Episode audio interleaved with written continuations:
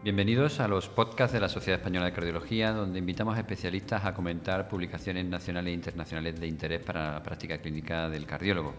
Soy el doctor Gómez Doblas, cardiólogo clínico en el Hospital Virgen de la Victoria de Málaga y podéis escuchar todos los podcasts SEC en la web seccardiología.es y también en plataformas como iVoox, SoundCloud, Spotify, iTunes o Google Podcasts. Hoy tengo el placer y el honor de tener al doctor Javier Torres Yergó, es el cardiólogo clínico del Hospital Universitario de Jaén, lleva la unidad de insuficiencia cardíaca de este hospital y además es el presidente electo de la Sociedad Andaluza de, de, Cardiología. Bienvenido, Javier. Hola, Juanjo. Javier, sobre todo, ha elegido un artículo que nos va a comentar, que es un artículo recientemente publicado en Jack Heart Failure este año, que sobre todo lo que hace es que, digamos, estratifica cómo debemos ordenar el tratamiento de insuficiencia cardíaca según el fenotipo de esos pacientes de insuficiencia cardíaca con fracción de eyección reducida.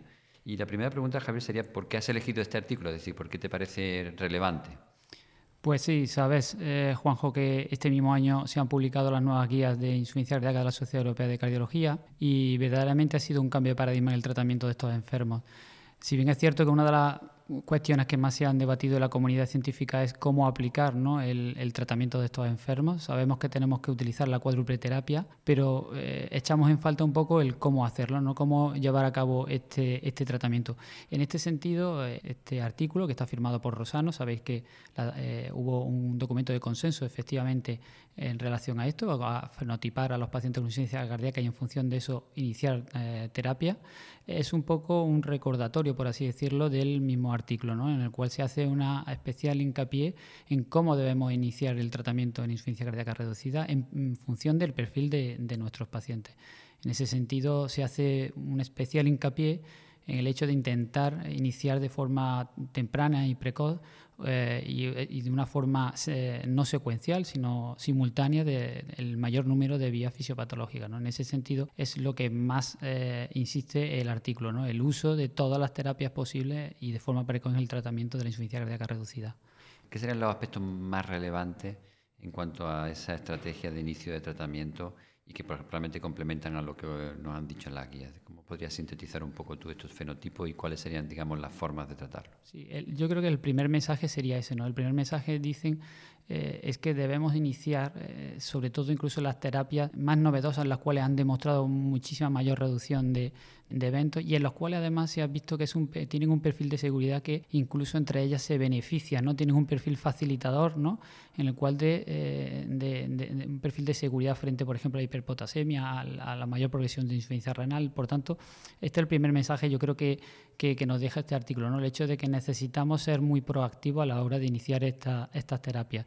Y luego, evidentemente, el mensaje claro es esto, ¿no? Eh, muchas veces cuando tenemos la duda de, bueno, tenemos la cuádruple terapia, pero ¿cómo empezarla? ¿Con qué empiezo?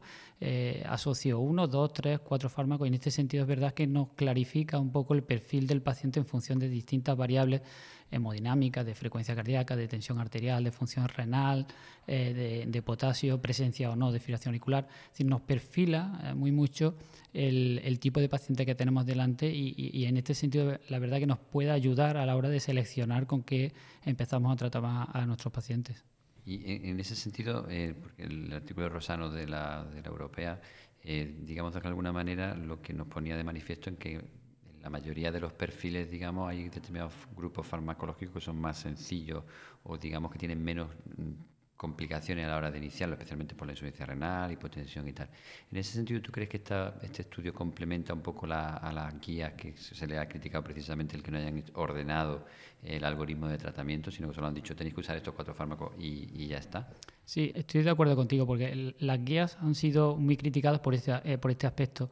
Pero mm, cuando ha pasado un tiempo yo creo que al final ha sido una lectura positiva lo que estamos haciendo. La guía lo que al final lo que nos está diciendo es darnos también cierta libertad precisamente para esto, ¿no? De hecho, de, en función de, de, no eh, de marcarnos de forma rígida con qué debemos iniciar. Entonces, en ese sentido, yo creo que este artículo, igual que el documento de consenso que firmó Rosano, en ese sentido nos orienta mucho más, nos complementa totalmente el hecho de que tenemos muy claro que todos los pacientes deben de tener la cuadrupeterapia, pero en este sentido la verdad es que nos orienta sobre todo al, al, clínico, al cardiólogo, al internista que no está especializado en insuficiencia cardíaca, eh, orienta muy mucho en cómo debemos iniciar estas terapias porque en ocasiones no, no, están acostumbrados a usarlas. ¿no? Y en este sentido efectivamente hay fármacos los cuales, por ejemplo el caso del ISGLT2, sin duda prácticamente la mayoría de los perfiles es un fármaco, por así decirlo, ideal, en el sentido de que tiene pocas interacciones con, con la tensión arterial, con la frecuencia cardíaca, evidentemente, incluso tienen un perfil de nefroprotección muy importante, ¿no? Y aparte de una facilidad en su uso,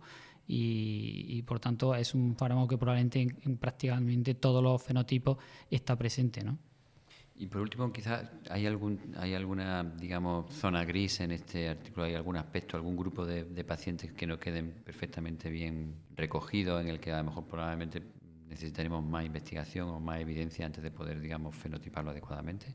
Sí, bueno, yo creo que eh, realmente por las variables hemodinámicas y clínicas que, determinaron, que son prácticamente eh, las que de forma esencial valoramos en el día a día, ¿no? cuando vamos a, tomar la decisión de cómo iniciar el tratamiento, eh, se echan en falta otras variables ¿no? que, que, son muy determinantes, yo creo. ¿no? Por ejemplo, el hecho de, de, la edad del paciente, el sexo del paciente, si hay presencia o no de fragilidad, eh, incluso otras comorbilidades que, pueden implicar una modificación del pronóstico e incluso de la, tolerancia de los distintos fármacos.